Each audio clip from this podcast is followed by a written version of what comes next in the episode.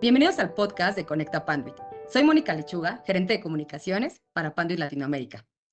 En nuestro episodio del día de hoy hablaremos de un tema muy interesante, explorando las ventajas del New Shoring en México. Y tengo el gusto de contar con invitados de lujo, los cuales presento. Roberto Bernal, subsecretario de Promoción de Inversión del Estado de Coahuila. Eugenio Rivas, de COMSE, Consejo Empresarial Mexicano del Comercio Exterior en Coahuila. Janet Rodríguez, gerente comercial de PC Virtual. Jorge Bleisefer, Business Manager de Panduit México. Hemos estado escuchando hablar del New Shoring en México, que es una estrategia empresarial que implica la externalización de servicios o la reubicación de ciertas operaciones comerciales y de manufactura en países cercanos. Nos interesa bastante este tema y saber las implicaciones, los retos y los éxitos que tiene el New Shoring en México.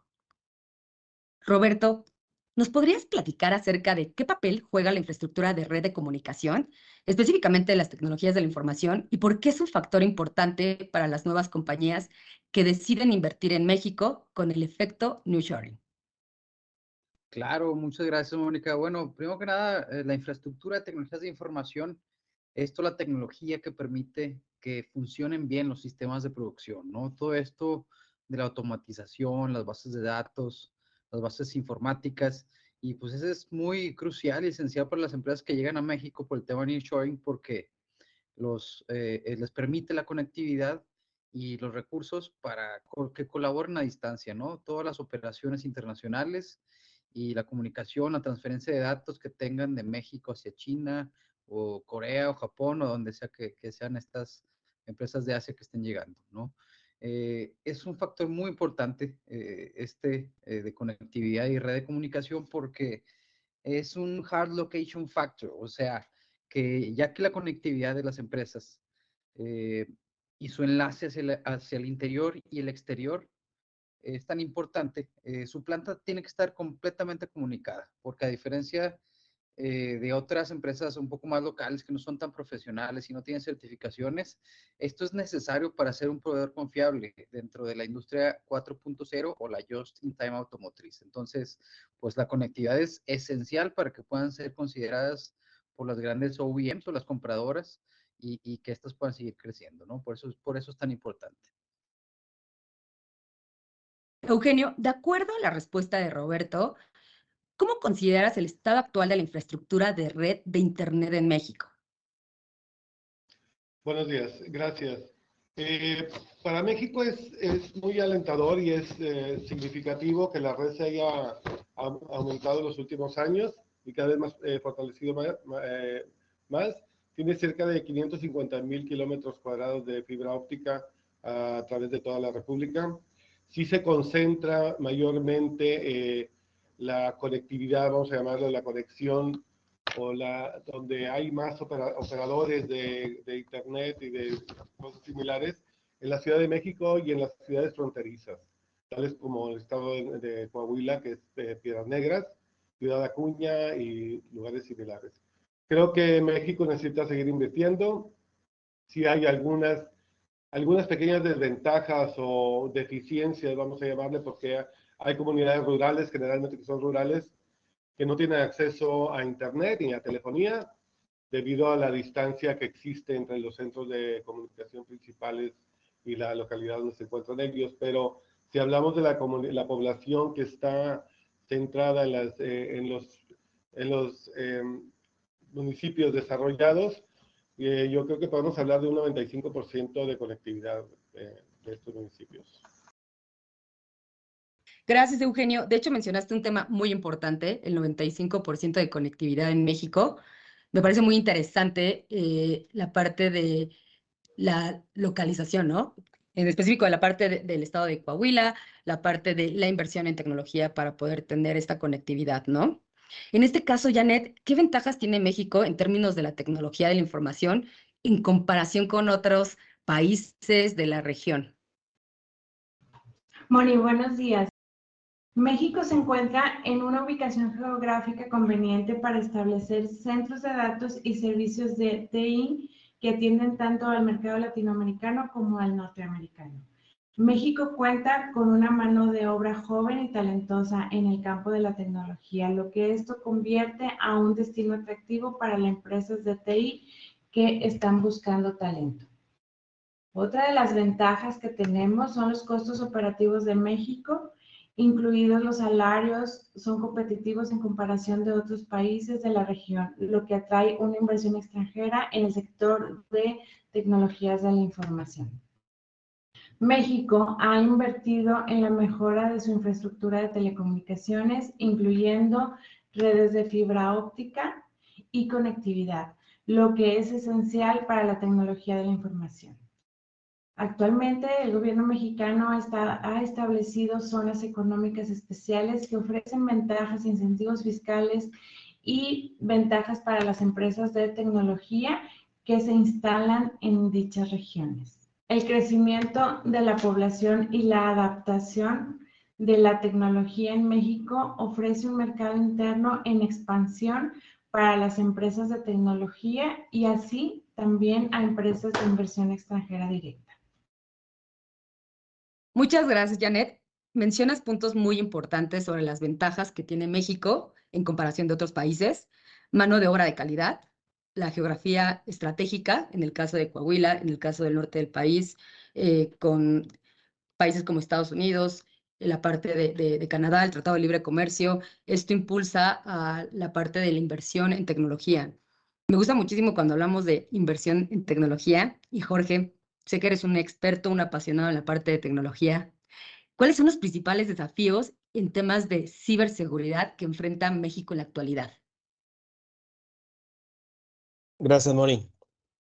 Bueno, hablar de ciberseguridad, que a lo mejor alguien podría ser que porque el de habla de ciberseguridad, si no es su área, porque nosotros estamos enfocados en la infraestructura, pero vivimos con los clientes hombro a hombro todo el tiempo. Y hay unos retos increíbles en tema de ciberseguridad. Los principales desafíos eh, que incluyen la protección de los ciberataques. ¿Y qué es un ciberataque?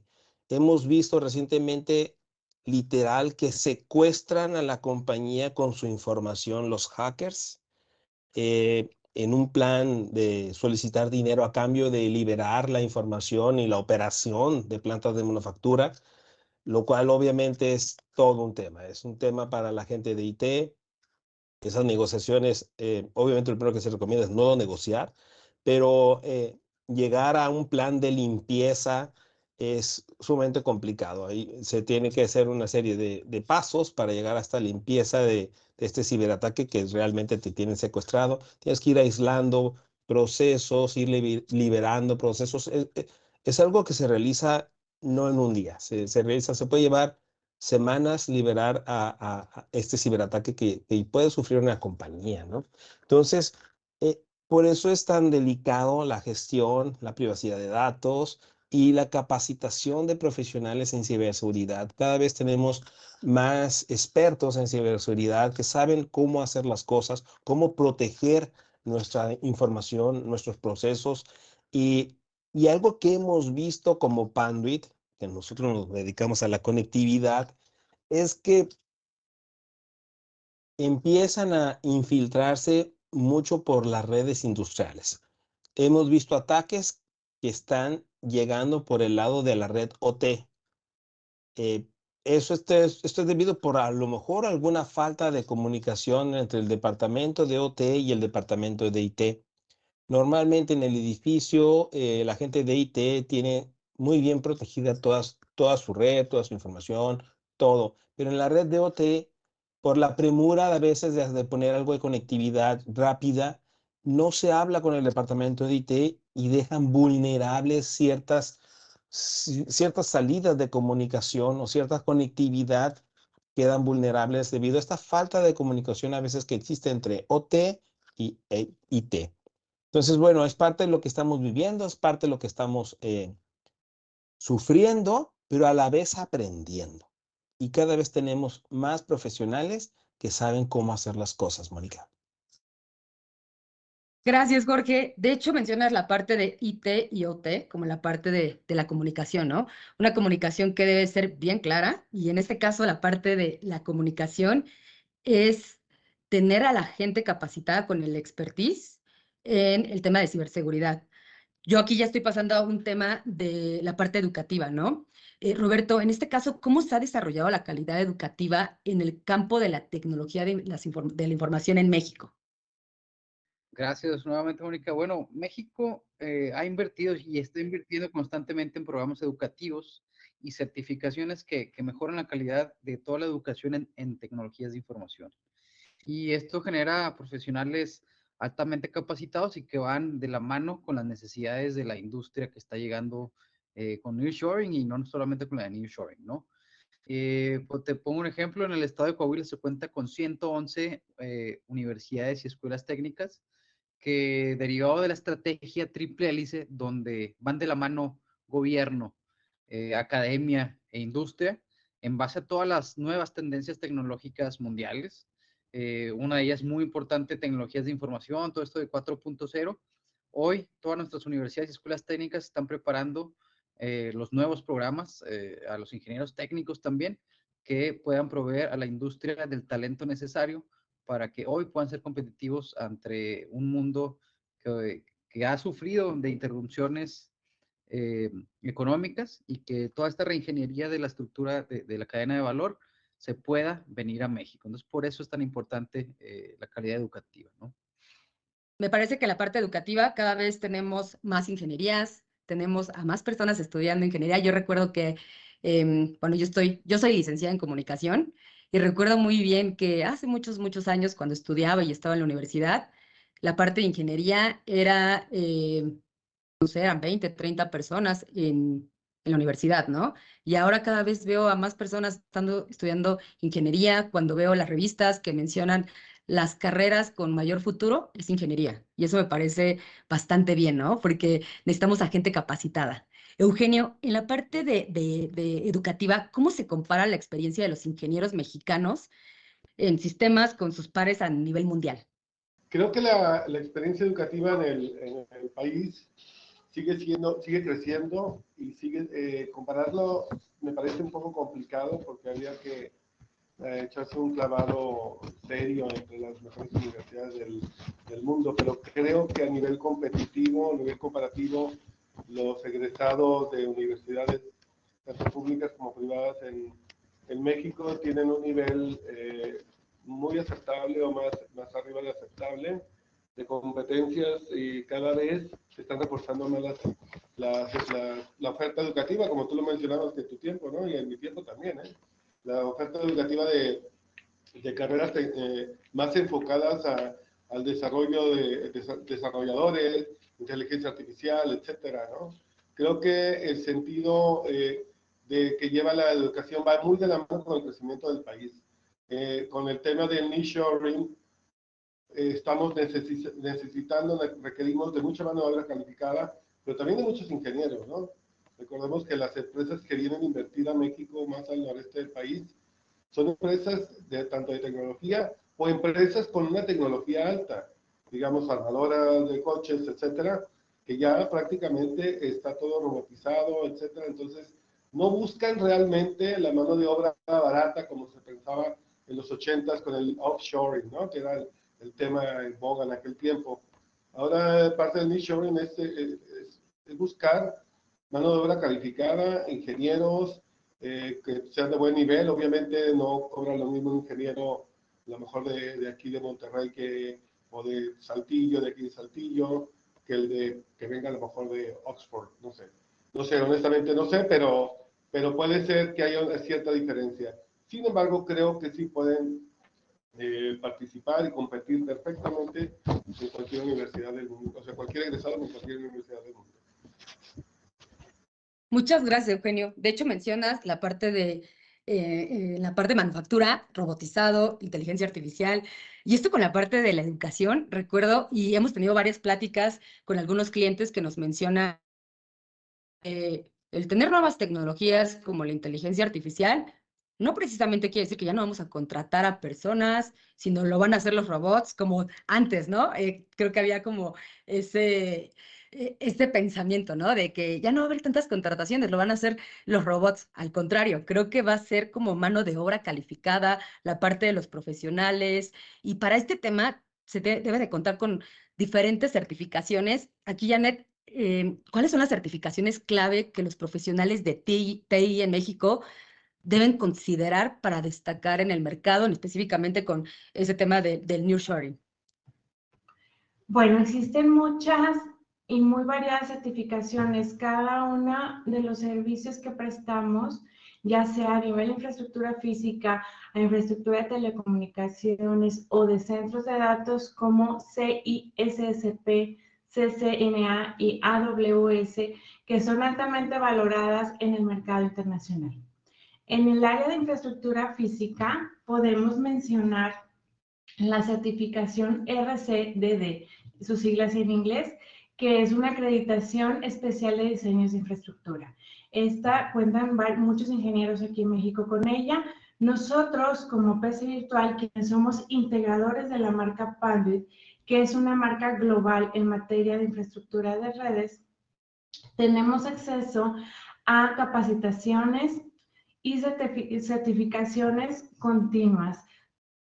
Mencionaste el tema de valor agregado y este valor agregado en la parte de certificación, en la parte de entrenamientos y a veces cuando mencionamos entrenamientos, entrenamientos en qué, entrenamientos en qué tendencias, en qué tecnología. Jorge, aquí platícanos un poco acerca de las tendencias actuales en infraestructura de, tecnología. ¿Cuáles son esas tendencias que están revolucionando y que son parte del nearshoring? Claro que sí, Moni. Muchas gracias. Bueno, hablar de tendencias, pues hay muchos rubros en tecnología de información, pero hablar de la tendencia de infraestructura, yo podría decir, en infraestructura estamos, tendiendo mucho a, usar cada vez más fibra óptica, a dejar un poquito de lado el cobre. Y el cobre que estamos utilizando es de última generación, categoría 6A, con más de 500 MHz de ancho de banda, para que todos los aplicativos funcionen correctamente. Lo que queremos es crear un cimiento lo suficientemente robusto para que cualquier aplicación funcione. ¿Qué se está adoptando ahorita? ¿Qué, qué la gente de TI que está adoptando? Bueno, está evaluando y, seguramente no nomás evaluando, seguramente ya está aplicando opciones de poner información en la nube. Y la pregunta que dicen, pues, ¿cuál nube? ¿De qué trata esa nube? Bueno, hay, nubes que tenemos públicas, privadas, híbridas y cualquier organización en este momento ya está evaluando poner información en la nube. Estamos virtualizando procesos, estamos automatizando más nuestras redes. Eh, la seguridad cibernética de la cual hablamos eh, recientemente es todo un tema de la cual se tiene que cuidar bastante. Eh, en tema de la automatización industrial, es una tendencia que hemos venido viendo por la famosa transformación digital que están sufriendo las compañías. La transformación digital no es, un, no es algo que, que, que sea una opción para las compañías. Las compañías se tienen que transformar, tienen que automatizar en aras de ser más eficientes y competitivos en este mundo global. Si no hacen esto, pierden competitividad y el perder competitividad, pues va a encontrar retos en su mercado. Todos tenemos competencia. En un mundo globalizado contamos competencias por todos lados y tenemos que estar con la tecnología de información de punta para ponernos muy eficientes, ser rentables y ser atractivos, ¿no? Al mercado para nuestros clientes. Entonces, la tendencia es estar siempre con la última tecnología de punta en el, en el sector que, estuviésemos para poder ser competitivos, para poder tener procesos eficientes y poder lograr sobrevivir en este mundo globalizado. Me gustó como mencionas, tecnología de punta para sobrevivir en este mundo globalizado. Realmente esto resume la parte de tecnologías o las tendencias que hablas, ¿no? La parte de virtualizando la nube, automatización industrial, estas son partes de las tendencias y me gustaría, Roberto, que nos pudieras comentar, en base a estas tendencias, cuáles son los retos, cómo las puedo implementar. El reto de, a veces hablamos de automatización, pero ¿cuál es el reto, no? La parte de virtualización, el tema de, adquisición de unas nuevas tecnologías. Claro, Mónica. Bueno, eh, mira, es bien importante la infraestructura física en términos de tecnología de información. Eh, estos retos incluyen la necesidad de, invertir constantemente, no solamente desde el sector público, sino también desde el sector privado en telecomunicaciones. Esto puede ser eh, la expansión en fibra óptica, eh, no, no solamente en la red general de, de, una ciudad o de un estado, sino entre los propios parques industriales que, que están recibiendo esta nueva inversión y proyectos nearshoring que, que vienen desde Asia, ¿no? México ha estado creciendo muy fuerte y sin parar a niveles sin precedentes desde la primera reforma de telecomunicaciones 2013-2014. Entonces, pues se ha convertido en uno de los mercados emergentes más atractivos por la industria global de telecomunicaciones eh, y nos compara, ¿no? Eh, a nivel internacional con, países como, como Brasil, eh, China, India, como los más atractivos. Entonces, si nosotros como gobierno del Estado, aliándonos como con gobierno federal, y en conjunto con el sector privado, en específico los parques industriales, podemos ver esto, ¿no? La, la, importancia de invertir en expandir la fibra óptica que vaya de la mano con las necesidades de los nuevos proyectos de manufactura, de inversión y en tecnologías de información, pues podemos estar a la par con, con lo que haga falta para que las nuevas empresas sean competitivas. ¿Qué medidas está tomando el gobierno para tener o para, para tener la conectividad de Internet en los parques industriales para evitar estas barreras que, tenemos? Moni, muy buena pregunta. En México, el gobierno y diversas empresas han estado trabajando en mejorar la conectividad de Internet de todo el país, lo que también beneficia a los parques industriales. Algunas de las medidas generales que se han tomado son la expansión de infraestructura de banda ancha. Se han realizado inversiones para expandir la infraestructura de banda ancha, incluyendo las instalaciones de cable de fibra óptica en áreas industriales. También hay programas de conectividad. Algunos programas gubernamentales se han centrado en llevar la conectividad a las áreas rurales y semiurbanas, lo que podría beneficiar y que beneficia a parques industriales ubicados en estas regiones. Este pasado 18 de septiembre del 2023, el gobierno emite un comunicado en conjunto con NAFIN y Bancomex que han ofrecido incentivos a empresas de telecomunicaciones para expandir su infraestructura y servicios a zonas industriales, así como los apoyos para el sector de telecomunicaciones. Uno de los beneficios es buscar impulsar el desarrollo e incrementar la capacidad de las empresas pertenecientes a, esta industria con la finalidad de contribuir al crecimiento, desarrollo, competitividad del sector de telecomunicaciones en México, el Banco Nacional de Comercio Exterior, Bancomex, y Nacional Financiera, NAFIN, tienen colocados actualmente créditos por 14.100 millones de pesos. Entre empresas participantes está la industria de telecom.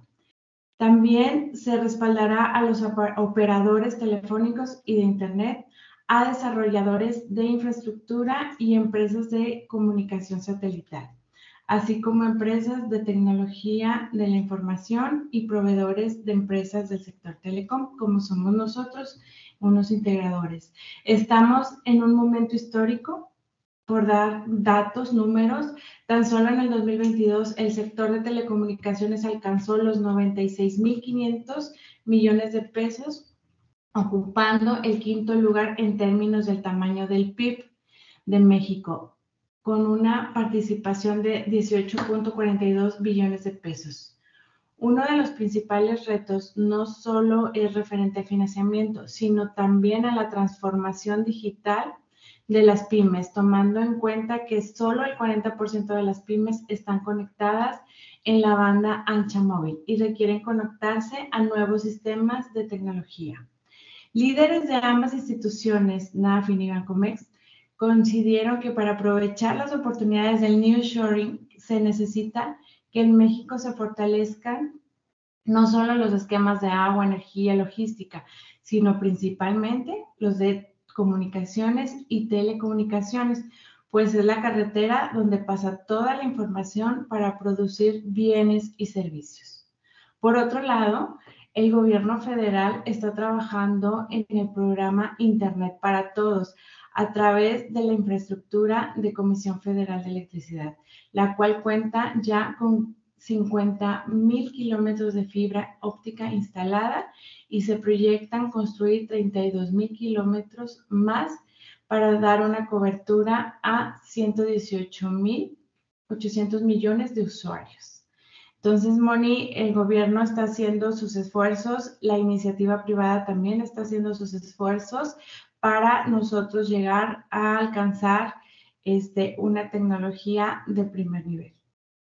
Gracias, Janet. Tomando en cuenta las estadísticas que mencionas respecto a la parte de transformación digital, la parte de, en cuestión de, de New Shoring, Jorge, menciónanos, hablamos ya de la parte de tendencias, la parte de, cadenas de suministro, hablamos de tantas tecnologías, de tanto eh, que, que incluye la parte del New Shoring, pero en el tema de datos, ¿cuál es la, parte de, la, demanda o la creciente demanda que se necesita para hacer frente a, toda la información que viene envuelta en el New Shoring, en centros de datos? Gracias, Moni. Bueno, como parte de, este crecimiento y esta transformación digital de la que hemos hablado, nuestra famosa industria 4.0, 5.0, ahora que está más de moda, realmente eh, el reto es dónde coloco toda esa información. Hablé hace rato un poquito de las nubes, nubes de las opciones que podemos tener con las nubes, de que seguramente un, usuario final está evaluando eh, dónde colocar sus, sus plataformas. Y todo, todo esto va a un centro de datos. El, centro de datos es el corazón, ¿no? De, de, donde llega toda la información, donde se guarda la información, donde se hacen los procesos de información. Eso es un centro de datos. Y el nearshoring, al albergar más compañías que vienen por el interés de estar cerca de nuestro vecino eh, comercial más importante que tenemos, que es Estados Unidos, eh, por eso el nearshoring es tan importante y por eso se, pone a México como en una muy buena perspectiva para que estas compañías, todo el mundo lleguen a México para acortar cadenas de suministro y, ser más eficientes también en sus procesos. Toda esta, esta globalización y todo este procesamiento de datos que estamos viviendo de compañías que vienen de Europa, de Asia, seguramente tienen una nube, seguramente tienen convenios de, centro de datos. Eh, ejemplo, eh, una compañía que es alemana, que viene, se instala aquí y, tiene, no por darte toda su información en Microsoft. ¿no? Resulta que Microsoft tiene un centro de datos aquí en México. Por, por dar un ejemplo, sin querer de, no mencionar a los demás, pero eh, aquí en México tenemos más de 15 centros de datos. Entonces, lo vemos casi como una vertical de negocio. Entonces, el centro de datos, tenemos más de 15 centros de datos aquí en México. Se espera que el, mercado de centros de datos en México crezca más del 11% anualmente entre el 2021, que ya pasó, al 2025. Entonces, vamos a seguir viendo cómo va a ir creciendo este mercado, porque es el corazón de todas nuestras acciones, de todos los procesos, de toda nuestra información, donde están colocadas eh, todas estas compañías. Al final de cuentas necesitamos estos centros de datos y México como país se ha convertido ya dentro de los 12 países a nivel global donde hay más centros de datos. Entonces, ha habido muy buenas inversiones en centros de datos aquí en México y se esperan más. Entonces, el crecimiento va a venir siendo algo muy importante para nosotros y además que, las, que, que es un tema de demanda, ¿no? La demanda de las empresas extranjeras por tener esta calidad de disponibilidad de su información. Eh, por eso es que, que, estamos construyendo más centros de datos en México. Gracias, Moni. Gracias, Jorge. Eh, hablando del 11% de, de crecimiento en centros de datos en México, del 2021 hasta la fecha. Es un dato muy interesante. Y aquí en el tema del New Sharing en México, eh, ha demostrado ser una estrategia empresarial exitosa con diversas conclusiones clave, ¿no? Entre ellas la parte de proximidad geográfica, costos competitivos, calidad del trabajo, la parte de la cadena de suministro integrada, que es muy importante, inversión en tecnología. Esas son algunas de, de, de, de lo que incluye la parte del New Shoring. Roberto, Eugenio, Janet, Jorge, muchas gracias por su tiempo, por su participación en este podcast. ¿Tienen alguna conclusión sobre todo lo que hemos hablado? Hola, en, en conclusión, perdón, eh, creo que México se encuentra eh, en, un, en, un, buen lugar, aunque no muy honroso, cerca de los, de los eh, primeros 75 países de, conectividad, en, en, términos de conectividad. Creo que podemos superar esa, esa posición y creo firmemente que la inversión, tanto extranjera directa como la inversión del mismo gobierno mexicano en, en las tecnologías de la información, son claves.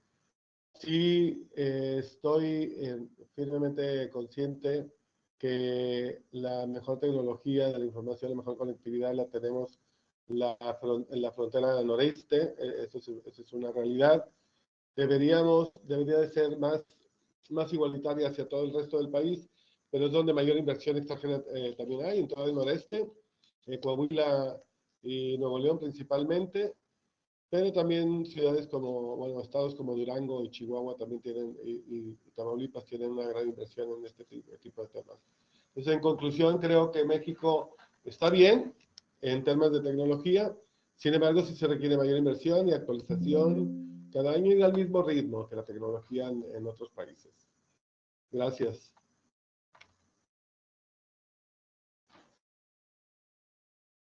Gracias, Eugenio. Janet. Gracias, Moni. Este, pues eh, mis conclusiones son varias. Una, este efecto de New Shoring es finito. ¿Qué quiere decir? Que solo nos va a durar unos seis años, máximo diez años, en lo cual todas las empresas se van a acercar a su mayor consumidor, que es Estados Unidos. La siguiente conclusión es que el gobierno federal está muy consciente de, este, de esta gran oportunidad y también las grandes corporaciones están eh, aprovechando esta gran oportunidad para venirse a instalar aquí en México. Lo cual esto, el gobierno, como lo mencioné ahorita en, alguna en varias de mis, de mis respuestas, es está invirtiendo en tecnología y para todos es un punto muy importante que esté invirtiendo en tecnología y llevando a, al país completo a una nueva era de comunicaciones. En el tema de la inversión extranjera directa, quiero mencionar que es un lugar eh, muy próspero México, el cual pueden llegar aquí las inversiones y estoy 100% segura que los beneficios tanto internamente para México como para la inversión extranjera que quiera trabajar aquí con nosotros van a ser eh, muy muchos los beneficios y muchas las satisfacciones. En el tema de tecnología, este, cabe mencionar que nosotros como integradores estamos siempre pendientes de eh, las marcas y las, la infraestructura que el extranjero necesita y por eso nos especializamos día con día. Gracias, Janet. En mi opinión, el nearshoring es una gran oportunidad para México, sobre todo para el norte del país. Creo que podemos obtener muchos beneficios del nearshoring. Tenemos la tecnología, la gente capacitada. Y creo que podemos ver mucho más de lo que imaginamos con el Frame. Hay que buscar cómo obtener esos beneficios del, del, del en México. Y creo que se necesita mayor información, se necesita estar más, más, más información en, en las compañías de qué es esto, se necesita mayor inversión para poder capitalizar las oportunidades que vamos a tener con, con el nearshoring. Pero al final creo que va a ser muy beneficioso para México. Muchas gracias por sintonizar este episodio de Conecta Panduit acerca del nearshoring. Gracias, Eugenio. Gracias, Jorge, Janet, Roberto. Los esperamos en el siguiente episodio de Conecta Panduit. Si te interesa saber más sobre tecnología, quieres ponerte en contacto con nosotros o agendar alguna consultoría, escríbenos al correo de la tam-info.panduit.com. Y de nuevo, muchísimas gracias, Jorge, Katia, Eugenio y Roberto.